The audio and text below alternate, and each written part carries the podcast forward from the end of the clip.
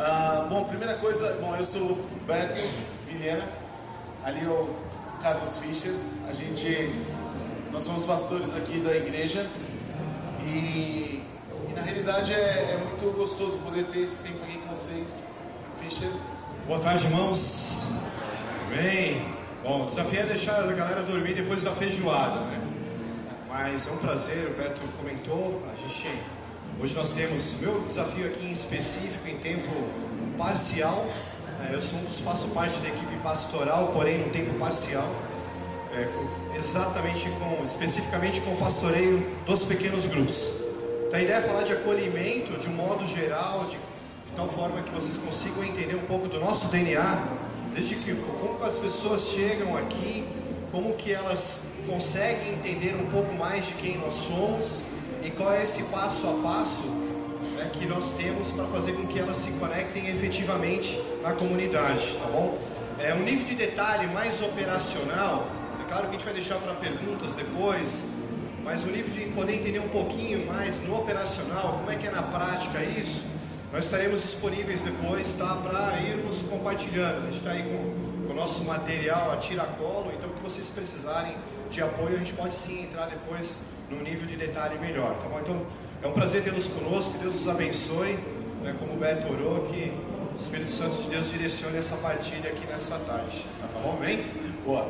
Ah, bom, o Fischer apresentou ele, ah, eu aqui pastoreio, em especial parte, toda a parte de ensino aqui, cursos, a parte do internacional também. A gente tem grupos em inglês e grupos em, português, eh, inglês e grupos em espanhol.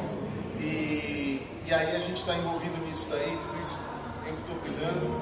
E também, obviamente, a parte de aconselhamento é outra área que a gente acaba é, dando ênfase aqui, entrando já um pouco naquilo que seria cuidado pastoral. Hoje a gente vai falar de acolhimento e integração. Mas antes de da gente começar, eu estava pensando aqui, na realidade, a primeira coisa que eu acho que é importante para vocês saber, a ideia que nós, como o Fischer falou, é a gente compartilhar aquilo que a gente tenta fazer, tenta desenvolver aqui. Mas uma coisa que é importante vocês entenderem é que absolutamente tudo que vocês veem foi pensado. Existe uma razão de ser para cada detalhe aqui que vocês estão vendo. Existe uma razão do porquê que essas paredes estão pintadas como elas estão pintadas. Existe uma razão do porquê que, não sei se vocês chegaram a notar, mas de repente você vai sentir um cheiro diferente. Não é por acaso, não é, é cheiro bom diferente. É, e esse cheiro bom, diferente, é intencional. Tem antes de cultos, uh, ou ainda via de regra, a gente tem sempre algum cheirinho uh, sendo espalhado nos ambientes. Então, fisicamente falando, a ideia, apesar da gente estar ouvindo um pouco ali de fora, vocês me perdoem por isso, mas a ideia é que vocês sejam envolvidos é, desde o início. A gente consiga, pensando nessa questão de acolhimento, a parte física é importante a parte física é pensada. Aí você vai falar, ah, talvez eu consiga ou não consiga. Aí, de acordo com a, a, a, sua realidade, de acordo com a sua igreja, de acordo com aquilo que você desenvolve, cabe aí a, o pensamento de o que, que eu posso fazer para acolher as pessoas. O que, que eu posso fazer para as pessoas chegarem aqui e se sentirem bem. O que, que eu posso melhorar? Eu posso dar uma cadeira confortável, não muito confortável, ela vai dormir não, vou botar um banco duro também, ela não vai querer sentar. É aquela ideia que você vai ter que pensar a respeito disso. A mesma coisa a questão de luz, como fazer, como não fazer, enfim. O ambiente tem que estar, o físico, o ambiente físico, eu estou falando. Não estou falando aquela, não, vamos orar para preparar o ambiente espiritualmente. Não, o ambiente físico também está envolvido em toda essa parte de acolhimento e integração das pessoas. Dito isso, feita essa ressalva, a gente pode começar e a primeira coisa que a gente vai notar aqui e que a gente quer propor para vocês é justamente como é que as pessoas nos conhecem. Se a gente está pensando em acolhimento, a gente está pensando em integração, como é que as pessoas vão chegar ou chegam até nós e como elas podem chegar até vocês, caso vocês achem que seja é, esse o caminho a ser seguido. Lembrando que não existe uma regra, nenhum modelo, é só uma proposta para vocês entenderem como que funciona aqui conosco. A gente vai ter relacionamentos, relacionamento entre as pessoas, um amigo que chama um amigo, não, vem aqui na minha casa, meu vizinho, meu de companheiro de trabalho, por aí vai. Depois a gente vai ter a nossa homepage, internet, mídias sociais, temos a nossa ONG, Foco, que vocês já estão vendo espalhadas por aí. Mega Store, aí a gente vai ter restaurante, livraria, barbearia, projeto social, um monte de coisa. Através dos nossos musicais, via de regra temos dois musicais que acontecem todo ano, de Páscoa e no final do ano barra Natal. Eventos diversos que a gente desenvolve aqui na igreja, podemos pensar no Thanksgiving, coisas por aí, festa da primavera, festa na roça, eventos que são propostos, que não deixa de ser uma motivação para as pessoas chegarem. Às vezes a pessoa está passando aqui e vê que está tendo uma festa, gosta de festa, quero parar e ver o que está acontecendo nesse lugar, para. E ainda cursos. Aí, diversos cursos que a gente propõe aqui para a comunidade nossa, mas nunca é algo fechado. A gente não tem ideia de fazer só para nós. A ideia é estar sempre aberto e disposto a receber outras pessoas. Aí, se for de outras igrejas, tem problema? Não, nenhum problema. É para as pessoas virem, aprenderem e o reino crescer o, o, a ideia do evangelho sendo espalhado, as igrejas sendo fortalecidas, não existe nosso time versus o, não o mundo, e bem não falando querendo conquistar é, 27 territórios, a Suíça, não, não tem nada disso, é muito mais um processo de como a gente pode colaborar com o reino. É, só até fazendo um gancho um pouquinho, quando nós falamos de internet, mídias sociais, é, nós mantemos a homepage da igreja, ela ainda é uma porta de acesso mas já não é a maior mais. Então a abrangência das mídias sociais, o Facebook, né, o acompanhamento dos cultos online que as pessoas têm acessado, realmente tem sido a própria, no próprio Instagram, né, então as publicações que são feitas no Instagram da igreja, a gente tem percebido que realmente os stories, eles têm mais visualidade, por exemplo, do que o feed.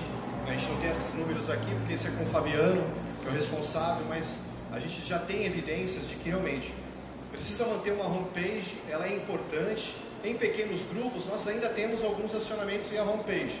Alguém que acessa, tenta nos conectar e nos aciona. Mas, já entrando realmente dentro da linha do acolhimento, a maior abordagem é no face a face. Quando nós falamos de relacionamentos, por isso que a gente não abre mão do nosso famoso stand lá, né? Poxa, tem um stand aqui, um balcão para falar de pequeno grupo. Porque a gente não abre mão, porque realmente nós queremos olhar nos olhos de vocês.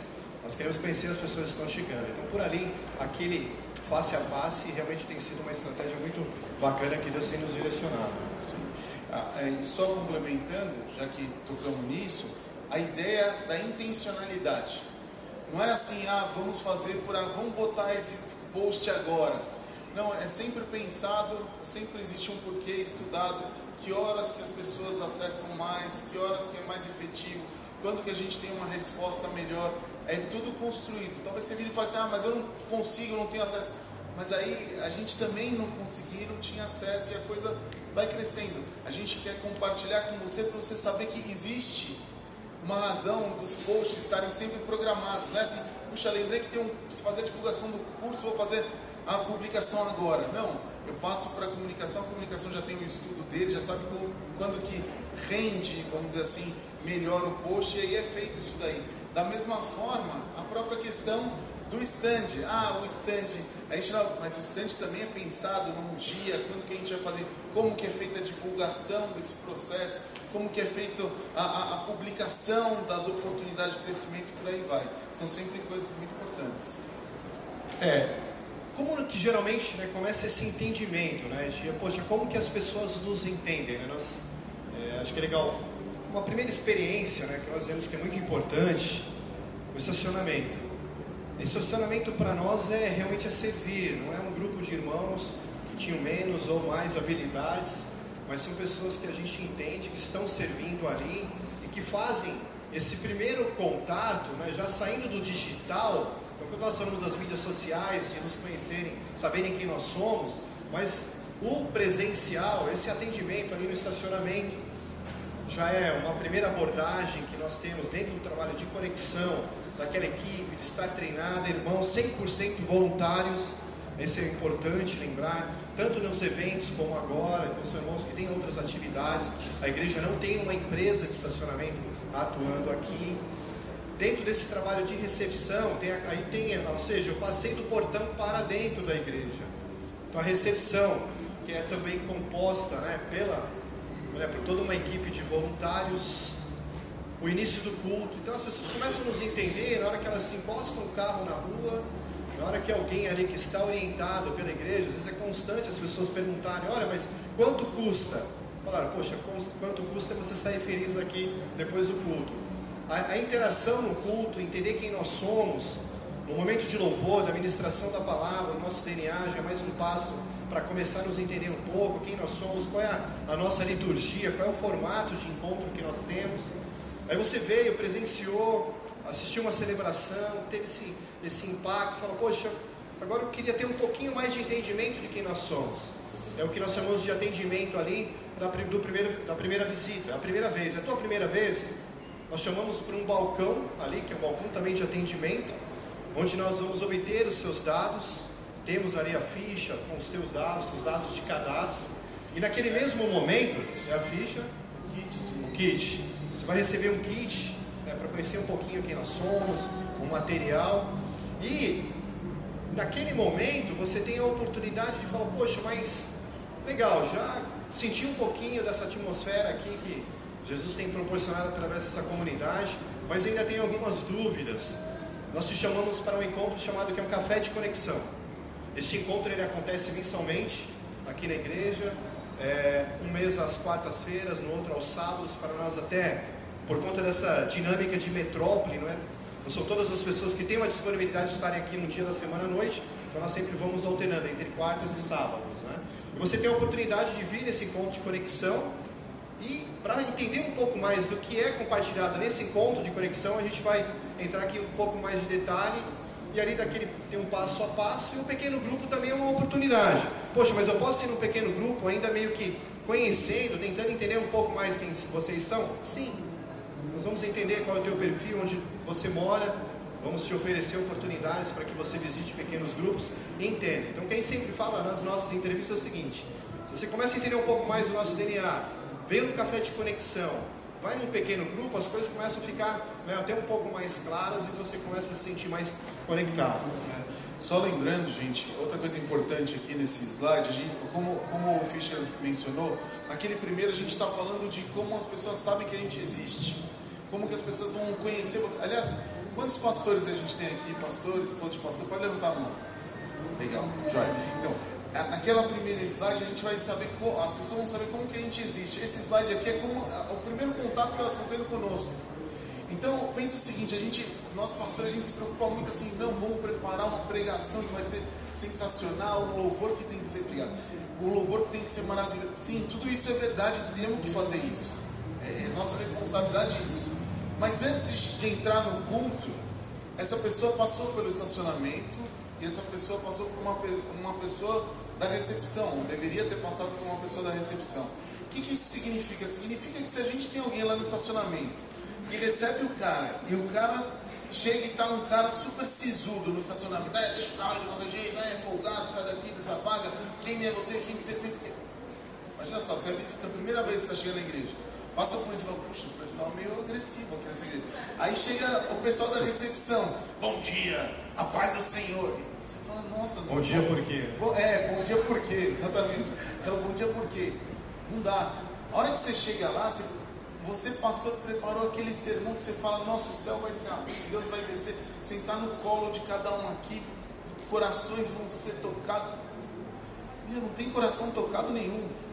Você pode fazer chover ali no, no, no seu ponto que já era. A pessoa não, não vai estar, tá, ela está predisposta a não gostar do que você está falando. Então, essa parte que o Fischer falou, desse treinamento, de falar, ter uma manutenção, olha pessoal, a gente precisa estar tá com o nosso coração aqui, não é hora da gente brigar, se teve algum problema, vai orar, vem aqui, deixa eu orar com você. Antes de você ir lá para o estacionamento, a pessoa da recepção, antes, vamos orar aqui a gente, vamos acalmar nosso coração. A gente tem que estar tá aqui, o domingo é a hora da gente fazer a coisa acontecer. Então, se preocupar com esse acolhimento, de novo, tudo intencional, pensado. A gente tem que fazer a coisa acontecer bem feita. Bom, uma vez que houve esse, esse primeiro, conheceram a gente, encontraram conosco, vieram até aqui a igreja, são convidados para esse encontro de conexão ou não, ou ainda a gente pula às vezes essas etapas, porque eu sou amigo do Fischer, ô Fischer, tem uma igreja muito legal e tal, vamos lá conhecer. Como é que a gente faz? O que acontece, essa forma desse relacionamento ser aprofundado é obrigatoriamente os encontros de conexão. A gente costuma falar que todo mundo aqui da nossa igreja tem que ter passado por encontros de conexão. Por quê? Porque para nós é importantíssimo que as pessoas nos entendam. Antes de tomar uma decisão de falar, não, eu quero ficar aqui. A pessoa precisa conhecer a nossa maneira de ser, o que, que a gente quer construir, aonde nós estamos, aonde nós queremos chegar e o que estamos fazendo para sair desse ponto e chegar nesse outro ponto. É importante isso para nós, porque a pessoa vai virar e falar assim: não, eu gosto de onde eles estão, até gosto de onde eles estão querendo chegar, mas a maneira como eles estão trabalhando não é minha praia. Tudo bem, Deus tem um lugar para essa pessoa, não necessariamente precisa ser conosco, mas Deus vai conduzir essa pessoa. Então, a, a, aqui o processo tem que ficar muito claro para ela. Esse café de conexão, esse encontro de conexão, a gente vai passar um pouquinho mais por ele, a gente vai explicar um pouquinho mais do que se trata, mas é o primeiro momento. Depois desse conexão, a gente obrigatoriamente pega aquelas pessoas que falam assim: não, gostei de onde vocês estão, aonde vocês querem chegar, como vocês estão chegando até lá, como vocês pretendem chegar até lá. Eu quero manter contato, quero ter contato com vocês. Maravilha. A gente pega essas pessoas que falaram sim e aí a gente encaminha todas elas para entrevistas. Essas entrevistas acontecem de maneira individual com um de nós pastores ou líderes diária. Sempre. Uma pessoa da igreja, o pai, a mãe, se tiver filho quiser trazer os filhos, pode trazer, não tem problema nenhum, mas sempre é individual no sentido de individual da família. Então é a família encontrando com um de nós pastores. Porque é um segundo momento onde no primeiro, no conexão, nós falamos de nós. Nesse segundo momento de entrevista, é o momento onde a gente vai perguntar para as pessoas: ficou alguma dúvida? Me conta um pouco a respeito da sua história. Roberto, está complementando o porquê, o porquê da necessidade da entrevista. No café de conexão, em média, nós temos aí mais 100 pessoas. E às vezes a pessoa ela teve uma necessidade, uma pergunta, se sentiu constrangida né, de ter aquela interatividade naquele momento, é na entrevista. A equipe pastoral, nós nos organizamos, né, operacionalmente falando, e nós vamos encaixando né, a agenda de acordo com a disponibilidade das pessoas. Então, você pode vir ao sábado pela manhã, sábado tal data. A equipe de conexão vai ligar, vai agendar, ela vai chegar aqui na recepção da igreja, a recepcionista já tem a escala dos pastores, vai direcionar ela para uma das salas de atendimento. E aí lá que justamente com a família nós vamos conhecer um pouquinho mais da história de cada um. Não vai ter nenhuma prova, né? A gente não vai fazer nenhuma prova de hermenêutica, homilética, etc.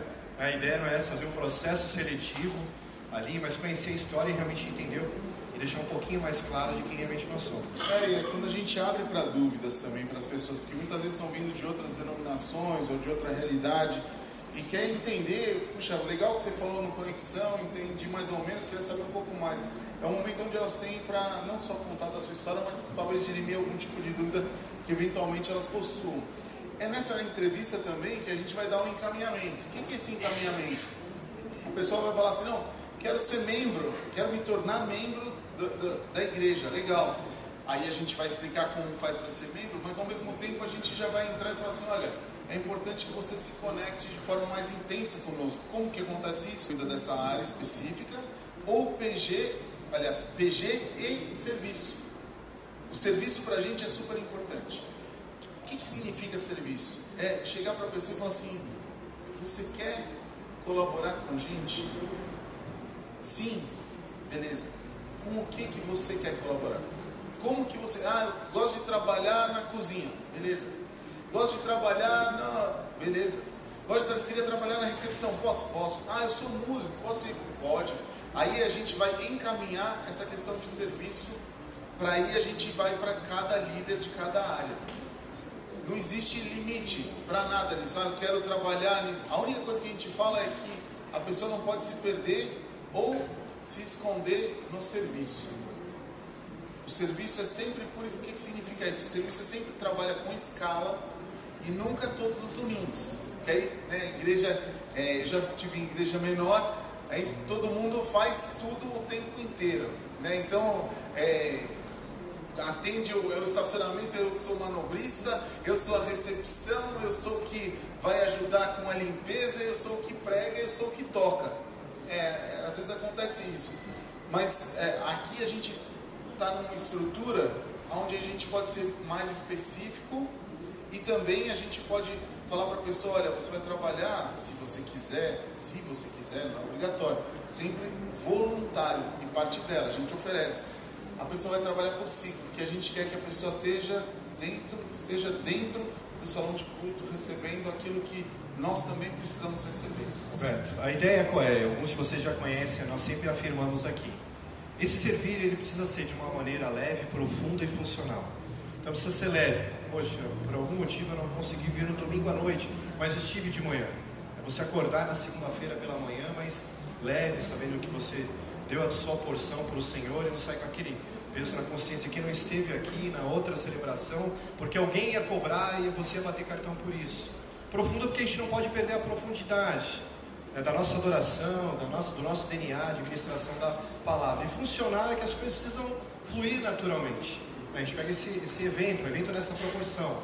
Ainda que ele tenha toda essa proporção, ele precisa ser leve, né, ele precisa ter uma profundidade, um contexto, e as coisas irem se conectando. Então, essa dinâmica de leve, profundo e funcional, ela vai permeando né, todas as, as nossas atuações, as nossas frentes na igreja. Você falou de pequeno grupo. De repente, numa entrevista contigo, aí a gente identifica que você gosta de moto, ou você gosta de correr. A gente vai te conectar com a tribo dos motoqueiros, os irmãos da igreja que curtem motocicleta, e aos sábados eles se reúnem aqui para orarem, para estarem juntos, para terem um momento juntos. Ah, poxa, eu gosto de caminhada. Tem os irmãos que se reúnem aos sábados aqui para caminharem, depois eles vão para a padaria, a gente sabe, mas tem a caminhada. Tem a comunhão. O David Gibbons falou que precisa comer juntos, irmão. Tem uns que vão só para a padaria. É. Tem uns que falam, poxa, não deu tempo, mas estou aqui na padaria. Então essa é a dinâmica. Irmão de caminhada de jeans. Como eles se tornam membros? Então, nessa, nessa entrevista, nós já identificamos é, se da onde, da onde ele vem, qual é a igreja, se é uma igreja, se ele é um novo convertido, diz, olha, realmente eu me converti, eu quero me batizar. E aí a gente, o entrevistador, o pastor, ele já passa os dados né, para a equipe de conexão. Está vindo de uma outra igreja batista? Vamos pedir a carta, entrar em contato com a tua igreja, com o teu pastor, para fazer isso da forma que a, né, a linha batista orienta. Eu estou vindo de uma outra denominação. Poxa, tá bom, você foi batizado lá por imersão ou não? Não, foi por aspersão, ó. Vamos te encaminhar para o batismo também, que é a questão da transferência, vindo de outras igrejas, e a questão da aclamação, né, quando vem de outras igrejas também. Então, assim, a, nessa sequência da entrevista, nós já direcionamos. Ó, está vindo por aclamação, vai ser solicitada a carta ou não, ou vai ser batizado. Essa é a dinâmica, certo, Beto? Vamos lá. Uh, depois, bom, então, olha só, como nos conheceram, tem um primeiro contato conosco, vão para o encontro de conexão, a gente escuta a vida deles, conhece a vida deles. Fora, outra coisa interessante nessa conexão, a gente faz questão de ser sempre com um pastor, justamente para a pessoa se sentir acolhida. A gente sabe que a gente tem um tamanho, aqui só, tinha esquecido de falar isso, a gente tem um tamanho aqui de igreja, esse próprio salão, que a pessoa às vezes pode virar e falar assim: puxa vida, ninguém vai saber quem que eu sou. Ninguém me conhece aqui nesse lugar e eu não conheço ninguém, me sinto isolado, ó, coitadinho de mim. Pode acontecer isso. E aí a ideia é justamente que a pessoa, olha, eu conheço pelo menos um pastor da igreja, eu conheço, eu já tenho um relacionamento com um pastor da igreja que me conhece pelo nome. Por isso que é muito legal o que o Gibbons falou hoje de manhã, a questão de conhecer o nome, conhecer a história, é isso que a gente tenta fazer nessas entrevistas. Passado esse momento encaminhado, a gente vai para a parte do cuidado. Como que a gente vai cuidar das pessoas? Como que a gente faz para cuidar? Se a gente parar aqui para ver, nossa igreja, com a estrutura que a gente tem, a gente tem 10 pastores fixos aqui. Né? É, como é que a gente cuida de tudo isso de gente? A gente cuida através de pequenos grupos, é a nossa forma de é, alcançar uma certa capilaridade na questão do cuidado, por isso que é tão importante. A gente tem o atendimento pastoral e terapêutico, aí a gente poderia acrescentar o terapêutico ali, tá? É, o que, que é isso? A pessoa, a qualquer momento, em especial nós que estamos ali na, na questão de é, cuidado pastoral, a pessoa pode ligar e agendar um dia para conversar com um de nós pastores. Com qualquer pastor, sim, com qualquer pastor. Mas, obviamente, eu e o Fernando, a gente acaba ficando mais ligado é, nessa, nessa área de, de aconselhamento e tudo mais. Mas todos nós aconselhamos. Eu falo que eu e o Fernando não é porque a gente é melhor nem nada, porque a gente só separa uma parte da nossa agenda maior para estar tá dedicada a isso, tá? mas todos os pastores atendem aqui.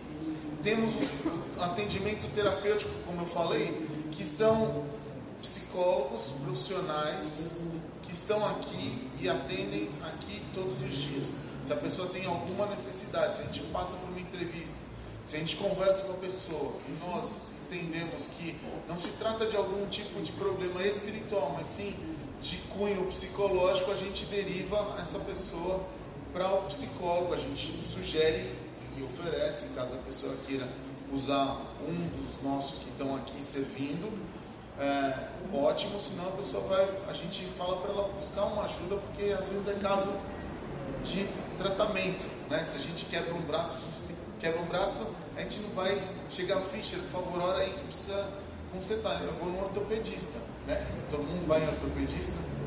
Legal. A gente vai no ortopedista, é mais fazer... ou menos essa é a ideia. Essa é fazer né? essa analogia. A gente ora também, a gente ora para que o braço seja curado, beleza. Mas a gente sabe que Deus usa os médicos, Deus usa os gestos, Deus usa analgésicos, Deus usa um monte de coisa que é, ajuda é, e auxilia na recuperação da pessoa. Não é diferente com a parte psicológica. Eu sempre falo isso nos pequenos grupos. Né? Pequeno grupo, ele no dia a dia, diante de qualquer necessidade, ele é um SAMU. A gente faz o primeiro atendimento. Então, o líder de pequeno grupo também não precisa ter essa pretensão toda de querer resolver todos os problemas emocionais e espirituais. Ele é o nosso agente ali para fazer diferença de integração e encaminhar para o especialista. Né? Eu quero essa analogia que o Beto está falando. Então, poxa, só tem uma necessidade, tem, tem uma terapia, tem um apoio um pouco maior, precisa de uma necessidade emocional, vamos internalizá-lo para atendê-lo nisso também. Olhando sempre aquela vida de uma maneira holística mesmo. Poxa, tem necessidade até em relação ao corpo. Vem de bicicleta para a igreja, tem a foco, a gente tem toda essa dinâmica até para oferecer condições também de cuidar da saúde. Então é olhando justamente Exatamente. de uma maneira plena. É olhar o sistema completo, né? Corpo, alma e espírito, a gente, a ideia é a gente tratar de tudo. E até pensando nisso, a gente tem a questão do plantão telefônico. O que é o plantão telefônico? Plantão de aconselhamento. Existe um telefone, número exclusivo da igreja, que fica rodando sempre com um de nós pastores. Não está aqui comigo hoje, mas a gente, é, um número, eu tenho o meu celular, pego um outro celular, fica uma semana com cada um de nós pastores, fica rodando entre nós, mas sempre um pastor vai estar segurando esse telefone e sempre atendendo quem quer que seja, quem quer que precise de algum tipo de conversa, de algum tipo de acolhimento, de algum tipo de cuidado. Isso acontece via WhatsApp, principalmente, na maioria dos casos, acontece de forma escrita, ou ainda, se a pessoa quiser, a gente liga também. Se o cara, dependendo da situação, a gente liga. Ah, funciona de que horas a que horas? 24 horas. 24 horas. A pessoa, ah, mas ligam é, durante a noite? Já aconteceu. De ligarem durante a noite, aí você acorda, peraí, só que eu preciso é, ver se eu estou falando com, com, a minha filha ou se eu estou falando, não, peraí, acordei, não, vamos conversar. E conversa. E como é que funciona? Mas tem demanda para isso? Tem. Tem gente que liga do Brasil inteiro, na realidade. As pessoas, é incrível, mas muita gente acaba ficando desesperada durante a madrugada, não sabe com quem falar, ou às vezes não se sente à vontade para é, compartilhar algum tipo de luta, algum tipo de dor que está sentindo com seu próprio pastor. Lamentavelmente isso às vezes acontece. E a pessoa prefere falar com alguém que para ela é um anônimo alguém que ela não conhece, alguém que ela não tem, é, não precisa ter vergonha de expor sua vida. E aí liga e nos procura. A gente deixa para o fim, né? acho que isso é legal. O encontro de conexão. Então, dentro desse processo, esse encontro de conexão, nós vamos passar aqui rapidinho, até porque a intenção era pegar um dos exemplos, né, tanto de encontro de conexão quanto do pequeno grupo, e dentro dessas, desses dois encontros entrar num nível maior de detalhe. Tá bom? Então o Beto vai dar uma caminhada, a gente, o tempo passa rápido, que a gente já está aqui há 30 minutos. Isso. E aí a gente entra depois no detalhe também do pequeno grupo, tá bom? Isso, perfeito. Lembrando, gente, que aqui isso tudo a gente depois pode conversar. A gente não tem tempo, a gente quer só dar um panorama. Então vai ser super rapidinho, a gente vai ter que voar aqui. Qual que é a nossa agenda nesse encontro de conexão? A gente vai perguntar quem é você. Esse quem é você é um minuto que a pessoa tem. Oi, Fischer, quem é você? Se apresenta. Eu sou o Fischer, falando de tal. Eu sou o É. Fischer, sou corintiano. Não. Sangue de Jesus, né? Tem poder, tem É, poder. tem poder. Aí a gente vai para a história da igreja, da IBM Alphaville, a gente explica rapidamente como a gente é, a teologia, como que a gente se posiciona teologicamente, como que a gente entende tudo isso, o funcionamento da igreja, as áreas que a igreja trabalha e como a gente se divide, e depois os próximos passos, que seria o encaminhamento para as entrevistas que a gente comentou antes. Aqui é essa parte da teologia. A gente acaba, obviamente, aqui não vamos ter tempo para falar, mas basicamente a gente vai falar de uma igreja religiosa, aqueles três lá de cima. Uma, uma igreja focada no sistema, uma igreja focada no líder, que é lá do canto direito, direito de vocês. Estamos falando onde a figura do líder é muito importante. Essa da esquerda é mais tradicional, o sistema, e a igreja focada em Jesus como é. A gente passa passo a passo pela espiritualidade, a recuperação, a ação, liderança e como funciona a nossa agenda. Tá? Depois a gente pode comentar. Tá bom, pequenos grupos. Essa aqui é a estrutura da igreja. Então, para vocês entenderem, aqui naquelas barras amarelas, verdade são as estruturas pastorais. Então, pequeno grupo, esse ano, e nós entendemos que precisávamos dar um foco, termos uma proximidade, reduzirmos a distância dos líderes. Então, nós temos um pastor de adoração, um pastoreio de pequenos grupos, um pastoreio de conexão, celebrando a recuperação, de ensino e espiritualidade, que é a área do Beto, e, e aconselhamento e missões. As novas gerações, acabou de ter aqui né, um evento anteriormente, a Tatiana ela cuida desde o bebê até o pré-adolescente, ou até os juniores, né, que nós chamamos. O pastor Fabiano, ele pastoreia os adolescentes, que são os teens, os universitários. Então, o ano passado nós é, criamos um grupo novo nos jovens, então de 18 a 24 anos são universitários. Eles têm um trabalho de, inclusive os encontros, domingos, é, acontecem em paralelo no prédio do meio. E uma galera que é uma galera pós-uni, que nós chamamos de lift, que eles estão ali justamente intermediando, de, eh, vai de 25 a 29 anos. Então a gente tentou separar esse pessoal para ter um nível de encontro, de tribo um pouco diferente. E o pastor Neander, que agora, né, o pastor Neander chegou recentemente, que vai cuidar dos adultos e das tribos. Poxa, tem a tribo aqui do pessoal que gosta de natação. Legal. Pessoal que gosta de natação, que vão se reunir para estarem num lugar X para nadarem juntos. É a tribo do pastor Neander. Ah, o pessoal dos 50 a mais, vou fazer um evento né, com a galera dos 50 a mais para algum lugar, uma viagem. O Neander que vai estar cuidando. E a estratégia do pequeno grupo qual é? é provermos o treinamento, é, ser, ter uma constante de treinamento de novos líderes, é, definir uma estratégia, poxa, como é que esse pequeno grupo, como que é a, qual é a nossa essência aqui na igreja? Quebrando paradigmas que já tivemos em suc- né, aí no passado, a gente compartilha de outros lugares, de outras origens, né, de células.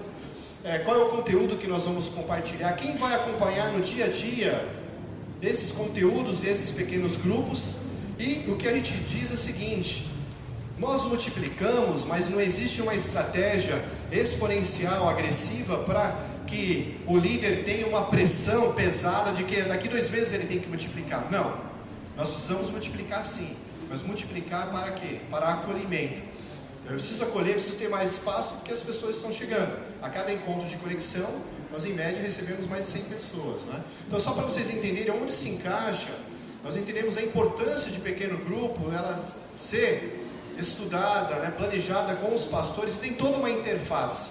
Então, tem um pequeno grupo de adolescentes, eles vão iniciar. O pastor Fabiano, líder de adolescentes, ele se organiza, chama o Fischer, a gente entende, encaixa aquilo na agenda da igreja para nós acompanharmos e darmos apoio também. Tá bom? Isso. Na realidade, só voltar um minutinho só. Aqui nesse lado amarelo, aqui é o que a gente chama de essência. É, isso aqui é o funcionamento, como o Fischer falou. Essência. E os então as linhas seriam essência e as colunas é a operação. Como que aquilo sai daqui do, do- da ideia, do planejamento e vai pro, pro dia a dia, tá? Bom, aqui a gente divide então a, a igreja em, em dois grandes grupos, vamos dizer assim, onde a gente vai ter as novas gerações e os adultos. Novas gerações e os adultos. Como que funciona as novas gerações? As novas gerações, lembra, é aqueles primeiras, é, as primeiras colunas. Tem o Kids, que vai de 0 a 9, PTX, Pre-Teens Experience, PTX de, do, de 10 a 12, o Teens, que vai de 13 a 17, o Universitário e o Lift. É assim que a gente divide aqui as nossas é, é, novas gerações. E depois a gente vai ter os adultos que, como o Fischer falou, está dividido por tribo aqui só para a gente ter uma ideia. Tem motociclista, tem casal, casal com filho, casal sem filho, casal com filho adulto, casal com filho adolescente, por aí vai. Tem o 30 mais, 50, porque aí a gente divide por afinidade. Não é por simplesmente, não, eu estou perto aqui. De repente eu posso morar do lado do Fischer, ele é corintiano, eu sou São Paulino. Se a gente fosse falar só de futebol, a gente ia viver brigando. É, não ia dar certo. Não o Corinthians sempre ia vencer, mas. Olha, tá vendo só? Não, é parte. Né? Pois é. Então não, não, ia dar certo mesmo.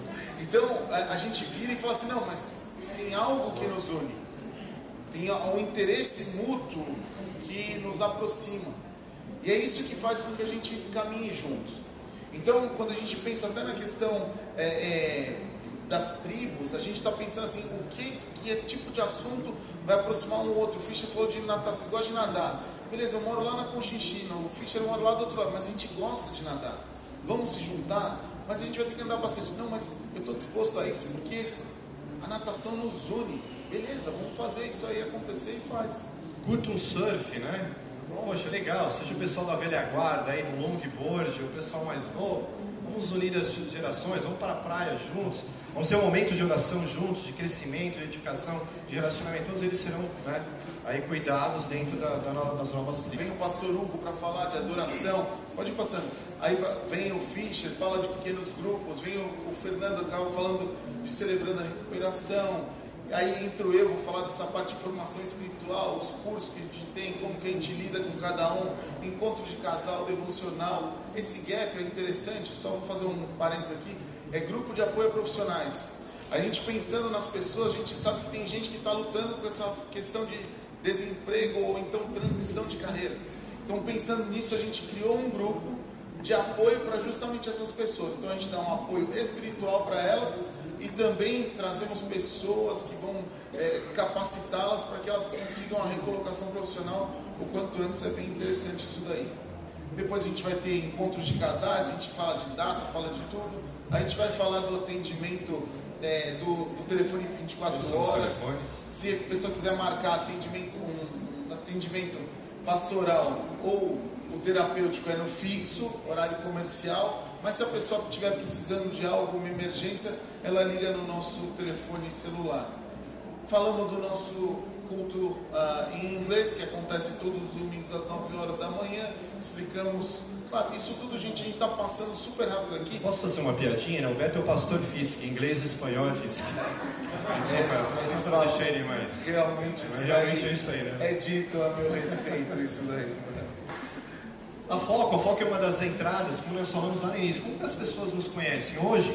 Eu vou citar um exemplo, irmãos, assim, fresquinho. Ontem eu estava andando aqui na Asa D, na praça de alimentação. Alguém me chamou, Carlos Fischer. Aí foi de encontro aquela, aquela jovem senhora. Ela falou: Poxa, lembra de mim? Aí eu olhei assim. Eu não costumo perder muito a fisionomia das pessoas. Mas eu não lembrava pela fisionomia porque nós trabalhamos juntos há 17 anos. E aí qual é a história dessa, dessa, dessa senhora? Ela falou, estou vindo aqui na igreja, a minha filha faz dança na Foco, né, então a Foco tem esse trabalho. E ali ela conheceu, tem algumas amiguinhas que são da igreja. Eu vindo buscar minha filha, conversando com as mães, elas compartilharam aqui da abertura que vocês têm de trabalho voluntariado. Eu perguntei se eu poderia ajudar aqui. Ela estava ajudando na barraca do pastel. Ela é católica, irmãos. É, ela está aqui conhecendo de uma outra igreja, ela tem uma outra essência. Ela falou: Olha, eu estou aqui há três meses com vocês e uma coisa que marcou assim muito nessa conversa com ela de alguns minutos, ela falou: Poxa, a minha filha e as, as amigas dela, que são da igreja, tem um jeitinho de ser diferente das outras amigas que ela tem na escola. Irmãos, aquilo eu senti assim, Jesus trabalhando na vida dela.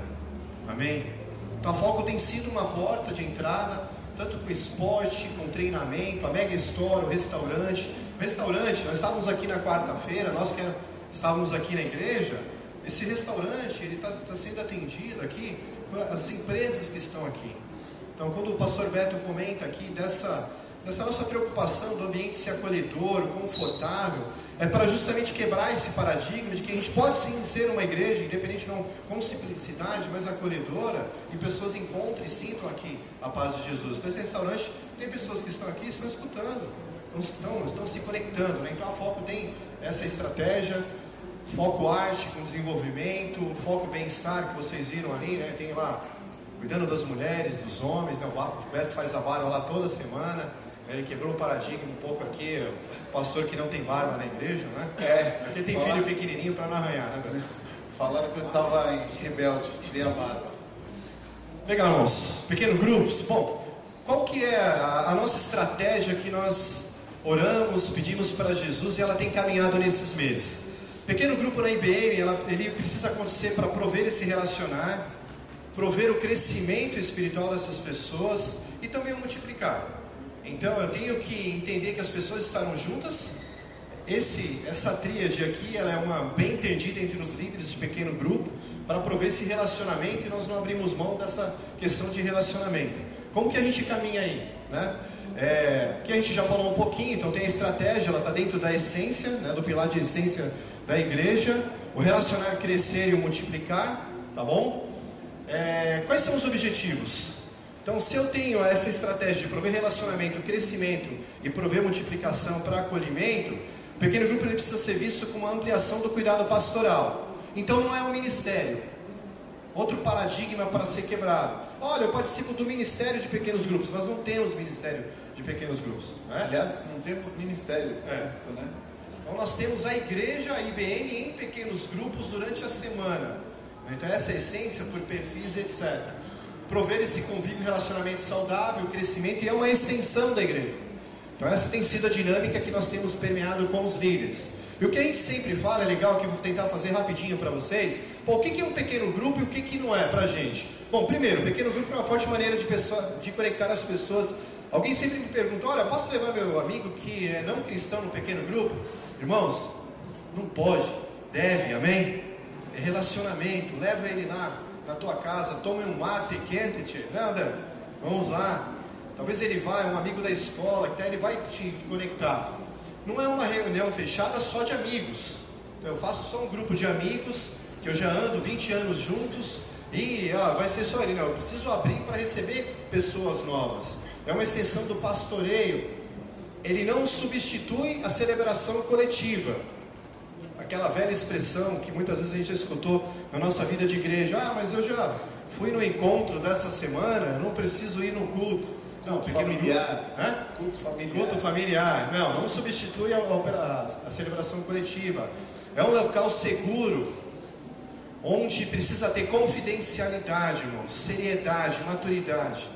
É, nós precisamos entender que o pequeno grupo é um lugar que vou abrir meu coração, vou abrir meus problemas e nós vamos chorar com os que choram, nós vamos alegrar com os que se alegram. Essa é a essência que precisa permear. Né? E não é uma terapia em grupo. Se a gente precisar de um apoio, tratar de um assunto, alguma área, de novo, lá naquela área de cuidado nós vamos internalizar. Né? Continuando, é um lugar de crescimento espiritual. Não é uma escola bíblica dominical. Então a gente vai falar um pouco da dinâmica de como que é o encontro. É um ambiente de apoio, não é um ambiente de falar do pastor no ambiente de falar da irmã, do irmão, no ambiente de fofoca, que Deus nos livre disso. Né? Então é o que o David Gibbons comentou de manhã. Então a gente precisa ter encontros, mas que o conteúdo desses encontros sejam conteúdos construtivos, que edifiquem. Né? É uma oportunidade de viver a igreja de uma maneira equilibrada, para estar juntos, com relacionamento. Também não é um ambiente para lavar roupa suja. Se precisa lavar roupa suja, algum problema, alguma coisa a gente identifica a necessidade, traz para dentro de casa e vamos tratar de uma forma pastoral, com o cuidado que se, que se põe, tá? Então, esse é o que é um PG, o que é, não é um PG, todo pequeno grupo, todo novo pequeno grupo, é a, a primeira lição que a gente faz. Para deixar claro, né? ali já, já define-se um pouco o perfil de quem vai continuar. É um local para desenvolvimento, é igreja espalhada, é essencial para todas as pessoas, em todas as áreas.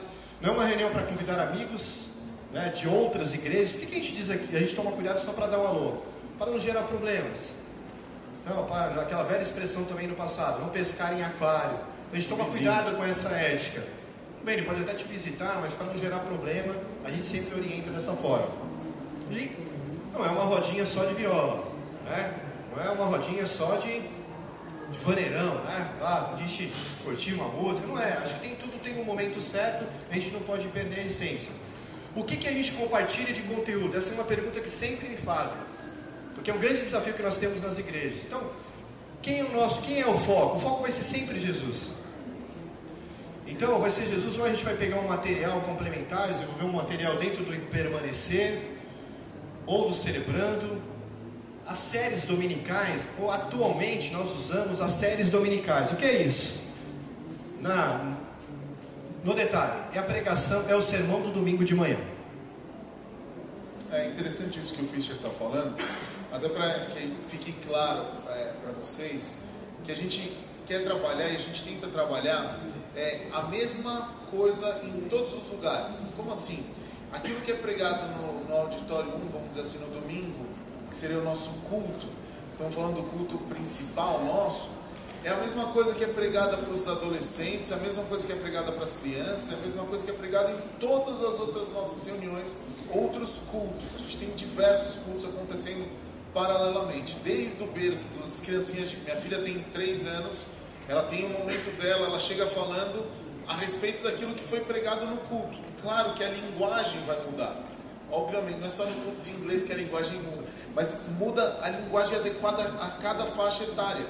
Mas todos nós falamos a mesma coisa, estamos em unidade. Isso para facilitar a interação, inclusive dentro da própria casa. O pai conversar com o filho a respeito daquilo que foi ministrado naquele dia. Não existe essa dificuldade. E isso acaba sendo passado é. no pequeno grupo através desses. Roberto, tem flexibilidade? Tem. De repente nós temos um pequeno grupo em específico jovens casados ou recém-casados, que o líder identificou a necessidade de um conteúdo mais focado para casais. O que acontece? O líder vai me procurar, eu vou entrar em contato com o pastor Beto, que é o pastor responsável por formação espiritual, e coordeno os casais para Beto.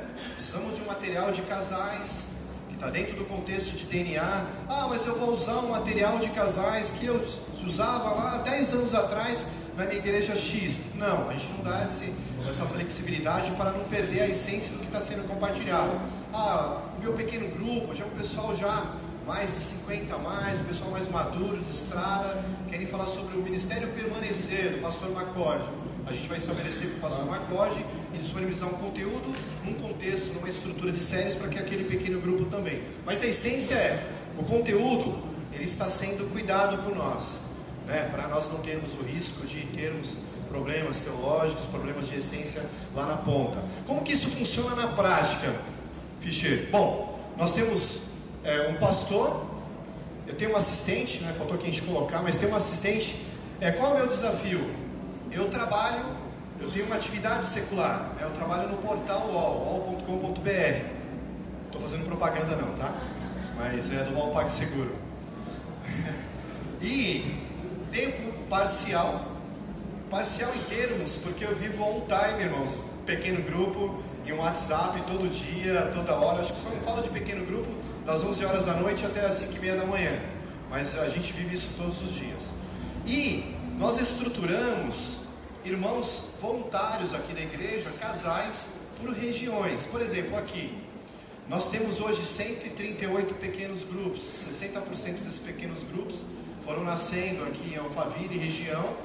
Então tem, nós temos essa equipe de líderes regionais que apoiam. Tem um irmão que mora em Jundiaí. Então qual é o desafio desse irmão de Jundiaí?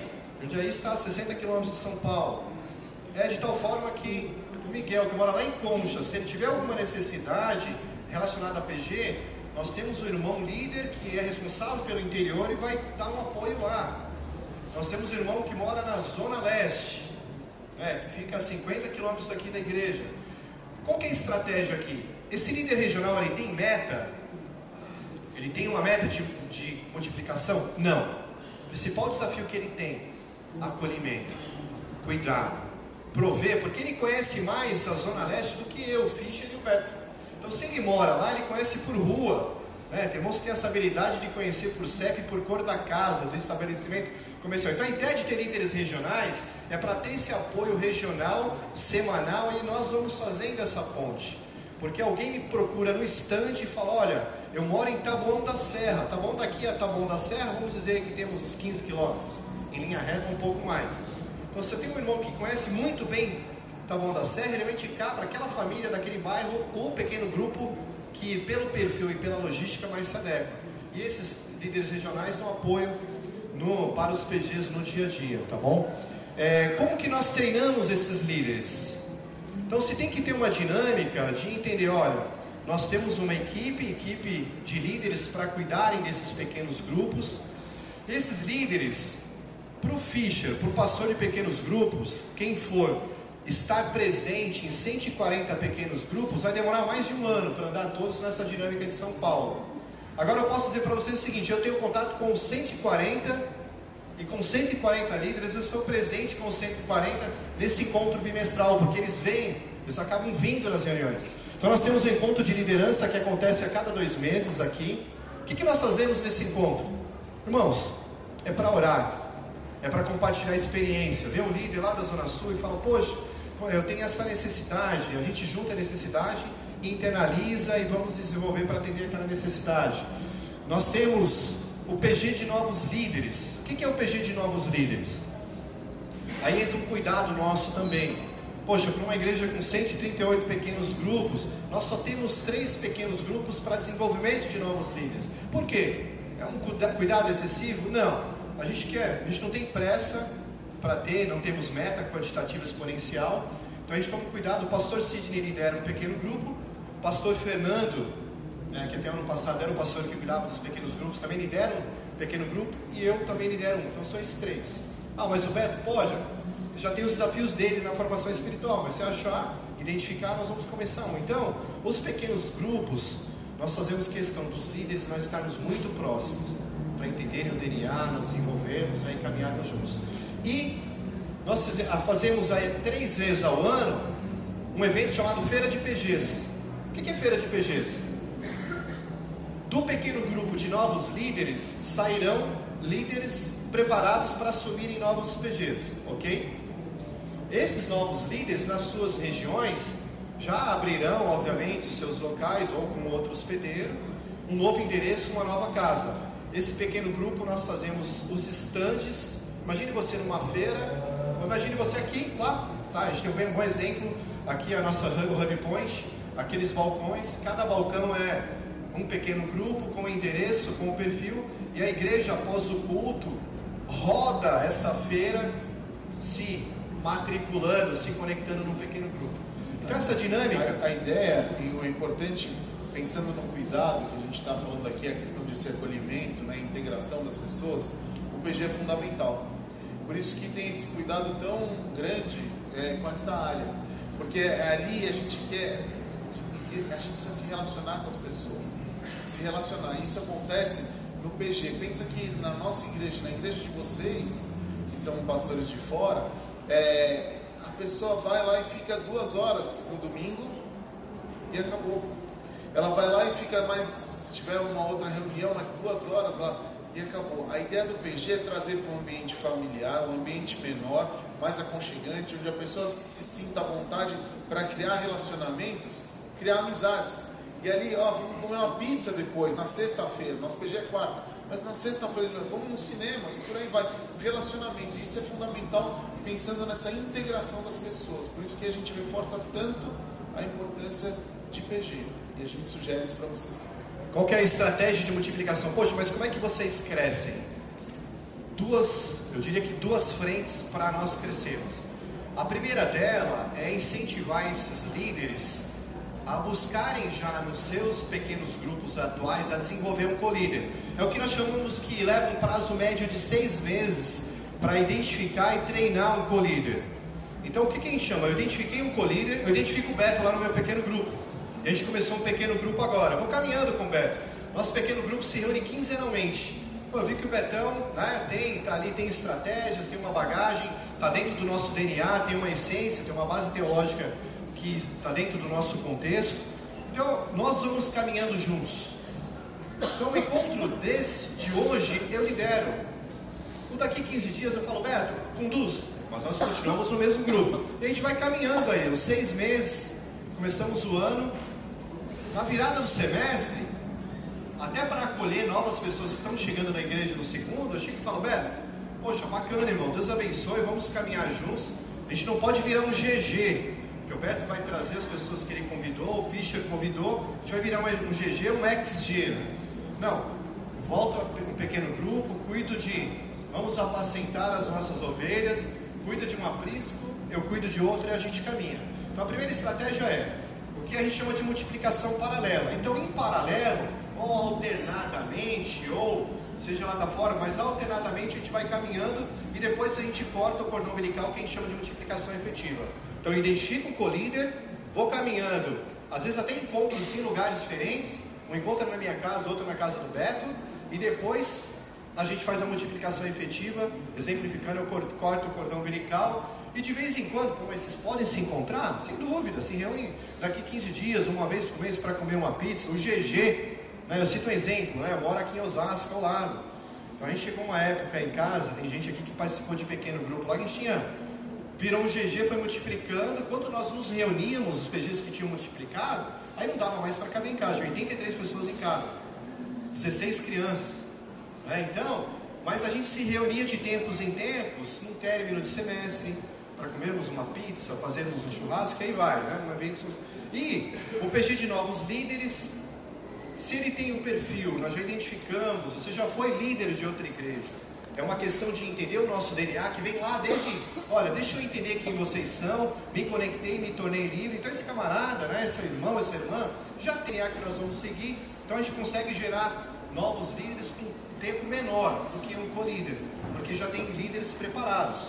Semana que vem eu começo com um pequeno grupo de novos líderes. Teremos aí 16, 18 pessoas. Como é que funciona o pastoreio disso? As reuniões de liderança, para ter momento de comunhão, de oração, de troca de experiências, de benchmarking. As, celebra... As celebrações, de novo, a gente não abre mão do estante. Os momentos de intercessão. O pastor Sidney, o pastor que está direcionando uma celebração no domingo à noite, um momento de intercessão. De tempos em tempos ele chamou, eu queria convidar os líderes de pequeno grupo para que venham à frente para orar pelas pessoas, para ter um momento de conexão com as vidas, né? E um atendimento pastoral, eu fico aqui uma vez por semana à noite, e aí vai. Né? Comunicação. A gente quer ter um app né, do pequeno grupo para ter conteúdos. Internet, as pessoas nos acessam de novo lá. É um meio de acessar a homepage, tem o nosso contato para chegar no pequeno grupo. O estante e de tempos em tempos, como a gente vem nesse crescimento, não dá para toda hora ficar gerando um folder, mas de tempos em tempos a gente imprime um folder mesmo entrega ali, ó, tá aqui a lista dos pequenos grupos existentes. Qual é o nosso cenário atual hoje? Nós temos 138 pequenos grupos. Quantas pessoas é, se reúnem nesses 138? Já falo de cabeça para vocês na média de 2.100 pessoas. Né? Então, a gente, é, por perfis, todos os perfis que nós falamos, casais com filhos pequenos, casais com ninho vazio, os filhos já casaram, tem esse perfil, solteiros, solteiros acima de 30 anos, adolescentes, né, casais já com filhos solteiros, mas filhos adultos, 50 a mais, e aí entra dentro desse. E o nós chamamos de pequeno grupo também os grupos que estão dentro do Celebrando a Recuperação, os grupos de passos. Né? Então, somando, a, tendo esse número de 138, porque a gente entende que o Celebrando ele é a essência de pequeno grupo. Ainda que tenha os grupos de pequenos passos e os grupos do Celebrando nos dias de encontro, para nós não perdermos a conexão, irmãos. Tem algo que a gente se preocupa, é não termos atuações e frentes que não sejam, que sejam independentes. Não tem que existir uma interdependência aqui.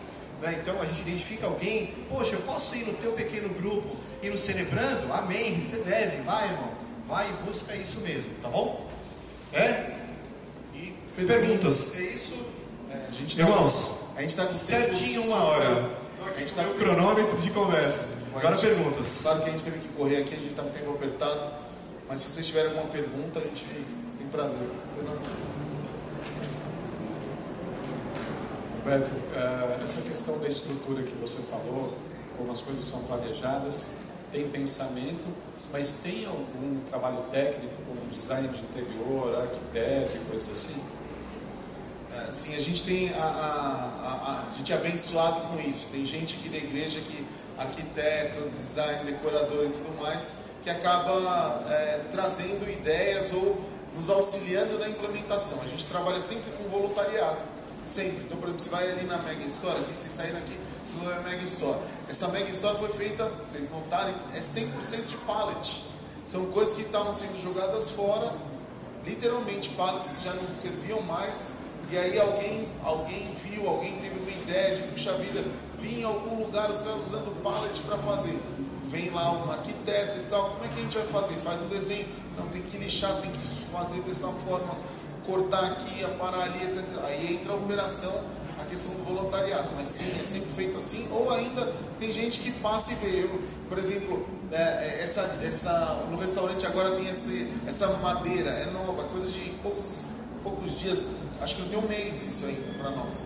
Mas de novo, alguém viu em algum lugar isso e falou, pô, acho que ia ficar bonito e tal, o que, que você acha? Legal, vamos implementar. Então a questão é a igreja se edificar. Não é ideia de um, não sai assim da minha cabeça. Claro, é sempre tem uma ordem, sempre tem um, uma direção, mas se você de repente está aqui e fala assim, pô, a gente podia fazer esse auditório aqui fica com as crianças, que precisa estar colorido e tal. Mas acho que podia ficar legal se a gente fizesse tal coisa, que tal? Não sei, vamos ver. Fala com o líder da, do local, do, do, da área. Gostou? Achou bacana? Como é que a gente pode implementar isso? Vamos implementar. Então, assim, nós temos uma biblioteca virtual que toda lição que é disponibilizada, como que nós enviamos? Nós temos, eu tenho todos os líderes de pequeno grupo num grupo do WhatsApp, então são 140 eles recebem via WhatsApp e ao mesmo tempo eu mando para os e-mails deles. Então a gente tem ali uma, duas fontes de entrada do material. Ah, mas tal domingo não teve como elaborar um material, então por algum motivo, ou foi um feriado, ou uma programação específica da igreja. Aí nós comunicamos via WhatsApp por e-mail aqueles líderes, ó, fiquem à vontade para escolherem qualquer tema que está disponibilizado na biblioteca virtual, porque já passou pelo nosso crivo, teológico, de DNA, então fique à vontade para escolher qualquer lição daquela, mas isso é bem eventual de eventual, né? Porque a quando que funciona? Acho complementando a tua pergunta para você entender. Nós, os pequenos grupos funcionam quando o ano começa, então geralmente em fevereiro e caminham até o final de junho. Quando que a gente encerra o primeiro semestre? Nós temos uma festa aqui, a gente chama de festa na roça, que é praticamente a dinâmica dos líderes de pequeno grupo nas barracas que vocês estão vendo. Ali a gente encerra o primeiro semestre. Ah, mas eu quero ter o meu encontro ainda em julho. Bacana. Nós não teremos essa estrutura geradora de conteúdo, mas ele se remete, acessa na biblioteca virtual e continua se encontrando, tá bom? Então a gente manda pelo WhatsApp e pelo e-mail. Com relação à segunda pergunta, eu já respondo daqui a pouco. Não, pode falar a segunda pergunta. O Fred. Ela lembrou. Já, na, já naquele primeiro momento que ele vem na primeira visita, quando a gente fala da ficha de, de visitante, ele recebe o kit, mas naquela ficha de visitante já existe um espaço para ele manifestar o interesse em se conectar mais conosco. Aí a gente tem um approach para ele, a gente chega nele, oferece os diversos canais entre eles, o um pequeno grupo. Só um minuto, o André primeiro, depois de. Então, deixa eu só complementar a tua resposta para ela. Olha, o seguinte, a gente tem o kit de visitante lá. Mas se ele chega primeiro no pequeno grupo, no estande de pequenos grupos, para ser sincero, irmão, já não perca a oportunidade. Ó, querido, já preenche aqui, me fala o teu endereço. Eu saio com ele até o estande de integração, já se conecta no café de conexão aqui. A gente já fecha o kit inteiro. Né? Então, para aproveitar o momento, porque talvez o tempo ele não volte no domingo, então a gente já tenta conectar no mesmo momento. Tá? Isso acontece muito na essência, e é isso o porquê de não perder jamais a oportunidade face a face. Então, por mais ferramentas digitais que nós tenhamos, nós não vamos abrir mão do relacionamento, do abraço, do sorriso, de conhecer um pouquinho ali no início, tá bom? O Fred perguntou aqui também. Lá no Chile, então eu sei como é que, como é, que é essa luta aí. A, a ideia é sempre a mesma, a saber, amar. amar. A ideia toda, quando os Fischer fala da importância, depois de eu, de eu ler... Puedes hablar espanhol? A, a ideia toda que o Fischer está falando com relação a falar, ou estar tá com olho no olho, é esse contato, é, é, é, o físico. É muito legal tudo de rede social, é muito interessante a questão virtual, mas acontece que nada substitui o toque e nada substitui esse esse a, a, contato do, do abraço. A gente fala muito aqui de abraço. A gente precisa abraçar. Às vezes a gente tem, às vezes não, todo domingo a gente tem uma reunião aqui de manhã da equipe. E aí quando suponhamos que eu não esteja fazendo nada nesse domingo, eu nunca falo não estou fazendo nada. Nesse domingo, o que, que você está fazendo, Fischer? Eu estou ah, eu tô no abraço. A gente fala, eu estou no abraço. É o que, que é estar no abraço? Eu vou estar andando pela igreja. Falando, Independente de ser São Paulino. Mesmo, até corintiano é abraço. Abraço, e, porque a ideia é a gente estar tá amando. Então o que, que eu aconselho vocês? Amar. Amar, em primeiro lugar, os próprios líderes. Aí, ó, esse, essa é a ideia. O abraço. A, a ideia é estar tá junto. A ideia é acolher. A ideia é lembrar que esses líderes estão lá todos os domingos, vendo provavelmente sempre as mesmas pessoas, mas eles precisam ser estimulados sempre. E aí cabe o nosso papel a amar. Lembrar que, puxa vida, que bom que você está aqui de novo. Que bom que você está aqui é, acreditando naquilo que a gente está fazendo. Vem, abraço, a gente ama. Entendeu? Então, de forma bem prática, é manter o ânimo, estimular a cada vez mais esse amor a fluir. Porque é o amor que eles vão sentir, o tal transbordante, que vai alcançar as outras pessoas que de repente não estão dentro da igreja. Porque esse é um problema nosso. A gente muitas vezes, é o que estava sendo falado aqui de manhã, a gente só fala para nós que já estamos dentro da igreja. Tem um mundo para ser conquistado. Não há razão para ficar só igreja pequena, mesmo lá no Chile. E lá no Chile, tem um ditadinho lá que eles falam assim, pueblo chico, eles falam assim, povo pequeno, o inferno é grande. É o ditado que tem lá no, no Chile. E não é para deixar isso acontecer. Esse é o nosso cuidado. A gente está abraçando para que o inferno não seja grande lá. Irmãos, assim, falando de crianças, né, até para de repente encerrar esse, esse tema criança. Hoje, o nosso maior desafio nos pequenos grupos é desenvolvermos novos líderes para cuidarem de crianças pequenas, casais com filhos pequenos. Então é uma geração de novos membros que estão chegando, ou de membros aqui da igreja que estão se tornando pais. E os pequenos grupos hoje de filhos pequenos, eles estão lotados, né? A gente só diz o seguinte, olha, se teu filho subir no lustre, alinha antes com a casa para ele não se machucar, para não ter problema nenhum. Mas essas crianças são bem cuidadas, né? Então é justamente esse cuidado que a gente tem é, não pode ter um pequeno grupo onde os adultos estão ali numa essência de profundidade. Eu coloquei a criançada num cantinho da casa para assistirem uma fita e depois a gente vai dar um suquinho. Não, se nós estruturarmos o pequeno grupo, tem aquela característica, a gente orienta, pede, propõe, vamos dar, vamos prover material para que ele dê atendimento. Que é a visão da igreja qual é? Que criança não é a igreja do futuro. Criança para a gente é a igreja do hoje. É, então isso é uma coisa que a gente sempre faz, sempre lembra aqui, tá bom? Alguma outra pergunta? Tem, tem, tem o André, agora é ele. Valeu. A questão dos líderes, é, você falou que tem três pequenos grupos de líderes. Né? É, cada pequeno grupo tem um colíder. Quando é que esse, esse, o líder auxiliar, quando é que esse líder auxiliar vai fazer parte desses três grupos? Como é que funciona? Ele participa de dois pequenos grupos numa semana. A pergunta é: existem é. três pequenos grupos para liderança. Existe. Dá para voltar naquele slide onde a gente fala de multiplicação. Talvez a gente vai. Bom, vamos lá. O, o novo líder, o pequeno, ele é um líder em desenvolvimento. Ele pode frequentar um pequeno grupo de perfil dele sem problema algum. Porque ele fala assim: eu estou indo num pequeno grupo de treinamento, porque eu estou me desenvolvendo, né? E porque eu quero ir lá. Vou dar um apoio aqui como co-líder, mas eu quero ir lá também, não tem problema vai de acordo com a disponibilidade dele, entendeu, pastor? Porque imagine na, na, agenda diária daqui, às vezes ele não consegue, mas se ele desejar ir, tudo bem. Se ele é esse novo líder, crente, tem estrada, está dentro do nosso DNA, está caminhando, por isso que a gente fala que ele está lá já caminhando com o líder, ele entra no desenvolvimento, a gente vai ver, né, justamente, a gente tem procura, que eu quero ser o novo líder. Mas é aquela história, que nem a aula de engenharia. Começa o primeiro ano, uma turma com 60 e termina depois menos. Tem gente que também não se identifica. Porque qual é a lição, complementando a tua pergunta, talvez uma pergunta que alguém faria aqui. Qual é o conteúdo que vocês usam no pequeno grupo de novos líderes? Permanecer, celebrando a recuperação, É um material que praticamente alguns aqui já conhecem da igreja, vocês são do Sul também. Então, nós compartilhamos nos pequenos grupos né, dicas, orientações de aconselhamento, de novo, para fazer aquele primeiro atendimento, para ele ter ali aquela sensibilidade, falar, oh, fiz o primeiro atendimento, vou trazer para o Beto, vou trazer para o pastor Fernando, porque essa pessoa também precisa se conectar no celebrando, tá bom? Essa é a ideia. Eu queria saber o que, que tem no kit de recepção. No kit de recepção, geralmente a gente, geralmente não, nós colocamos folders de materiais que nós temos aqui na igreja, revista da igreja, a gente tem coisas, é, panfletos que vão, folders específicos que vão falar de eventos, coisas de interesse, que a gente imagina que poderiam interessar alguém que esteja nos visitando.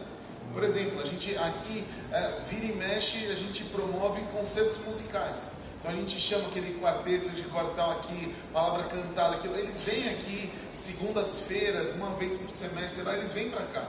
Então a gente vira e fala, visitante, pô, que que eu, não, é, não chama só para igreja, só para, não, venha para o culto de não sei o que venha para a Santa Ele pode Ceia. ter também o folder do, dos pequenos grupos. Folder do pequeno Nós tínhamos grupo. um material que a gente imprimiu no ano passado para cá.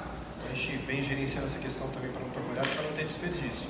Mas eu atualizei, tem um material em card com toda a relação, coloco lá no kit também. Coloca lá, é, é, folder que vai falar de, de quando são os nossos próximos cursos. Aí também, porque a gente, imagina que a gente recebe visitantes de todo tipo. Então tem aquele visitante que nunca foi numa igreja na vida, é o cara que veio aqui, ele trabalha aqui. Aliás, o nosso restaurante tem, atende durante a semana mais gente de fora da igreja do que de dentro.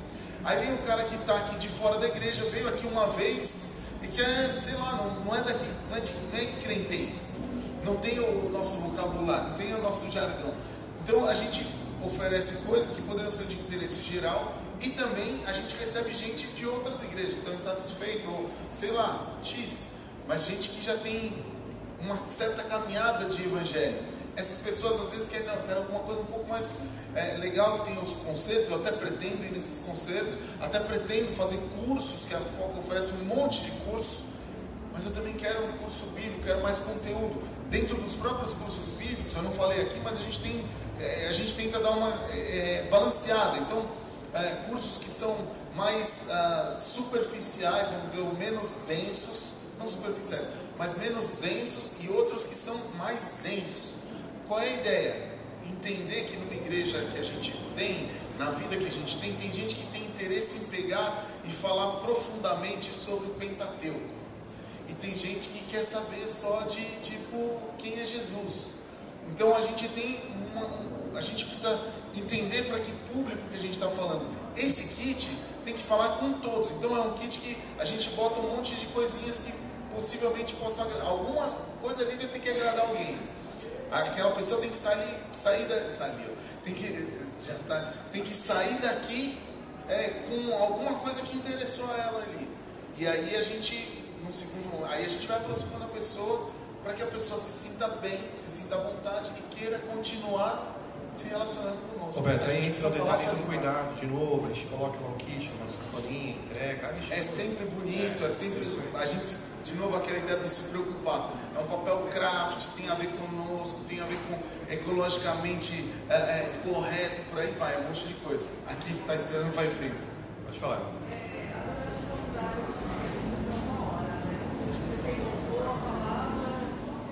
Legal, qual que é a dinâmica? Peraí, É, repete que eu nem- eu me a expliquei. pergunta dela foi assim, dura uma hora. O que, que tem? Louvor, palavra e tal? Encontro de pequeno grupo. Ah, como que ele funciona? Pequeno grupo nós orientamos para que ele tenha uma hora. Então, período de oração. Na lição a gente já até propõe e recomenda total de minutos para cada parte do pequeno grupo. Então, dentro desse contexto é oração, o momento inicial. Pô, pode ter louvor?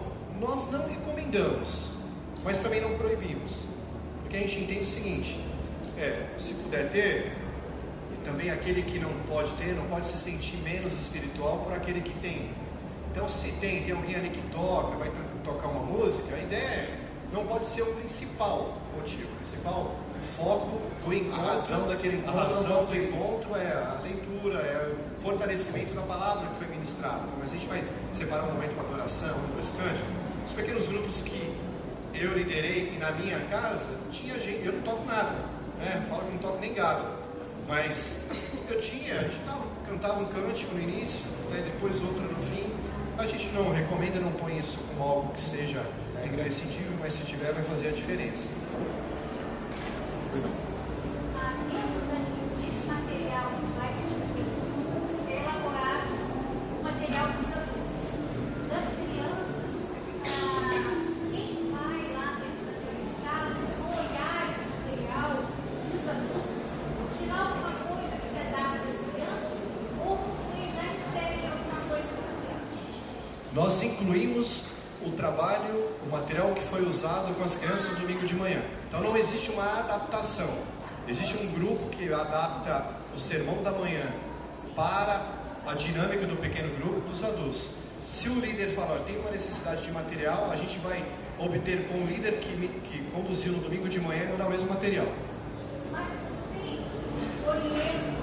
que exista esse trabalho com as crianças, ou, por exemplo, ah, às vezes a casa oferece um cantinho onde as crianças gostam de estar lá para brincar, para se divertir.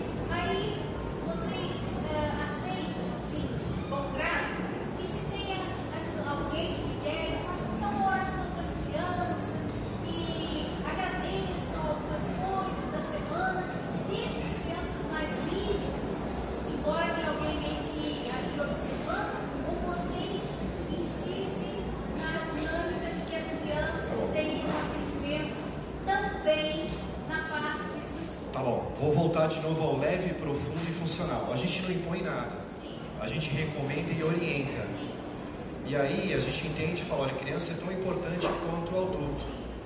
Mas eu não posso de maneira alguma ser um auditor se aquele líder está fazendo isso. Fica na responsabilidade dele, na essência dele, né, como servo de Deus, na essência que a gente orienta, que essa é a orientação. E naquele grupo, né? Porque também ainda varia de Aquele grupo, grupo. Eu vou dar um exemplo pessoal meu. já- Você é o próximo. Eu vou dar um exemplo pessoal meu. Teve uma vez que eu estava com um grupo. Eu tenho uma filha de seis, uma de três, uma de um. Na época eu não tinha de um ainda, três mulheres. Mas eu só tinha duas. E eu tava, a gente tinha as filhas. E por acaso o meu grupo era só de pais com filho nessa idade. Imagina a loucura que era a coisa acontecer com crianças de. A menor tinha um ano, depois ia até uns seis anos. Uma bagunça. Chegou um dia que eu falei assim, gente, não, não, não tá dando, a gente vai montar uma escala entre nós. Então, ó, eu, eu era o líder, e o filho, eu falei, Fischer, hoje você que vai pregar, porque eu- hoje eu vou cuidar das nossas crianças. E aí eu ficava lá brincando com elas, falando com elas, orando com elas, mas não tinha uma obrigatoriedade. E de novo, nada aqui, gente, é engessado. Isso que, isso, isso que o Fischer falou é super importante. Tudo aqui que vocês viram, vocês podem falar, nossa, é muito legal. Eu tenho que fazer isso? Não. Acontece exatamente isso o tempo inteiro com todo mundo, Fischer? Sim ou não? Não- não- Muito dinâmico. é, não, não dá pra gente querer impor e engessar todas essas coisas. Não funciona dessa forma. A gente é mais fluido nesse sentido. Uma dúvida, o Fischer falou que hoje mandou o estudo já na próxima semana. Então isso quer dizer que esse estudo é do domingo passado? Exato, por quê? Por causa da Target. Então eu já mandei o- a pregação do último domingo. Isso. Quando tem a conferência? né? Então, como tem a conferência, aquilo que eu falei. Eu poderia não ter mandado o estudo do ano passado, da, da, da semana passada, porque essa semana a maioria dos pequenos grupos não se reuniram em função da conferência. Por quê? Porque esses quatro, pelo menos no mínimo 400 a 500 voluntários estavam trabalhando aqui desde semana passada nas noites. Então a gente falou, ó, segue esse material e usa.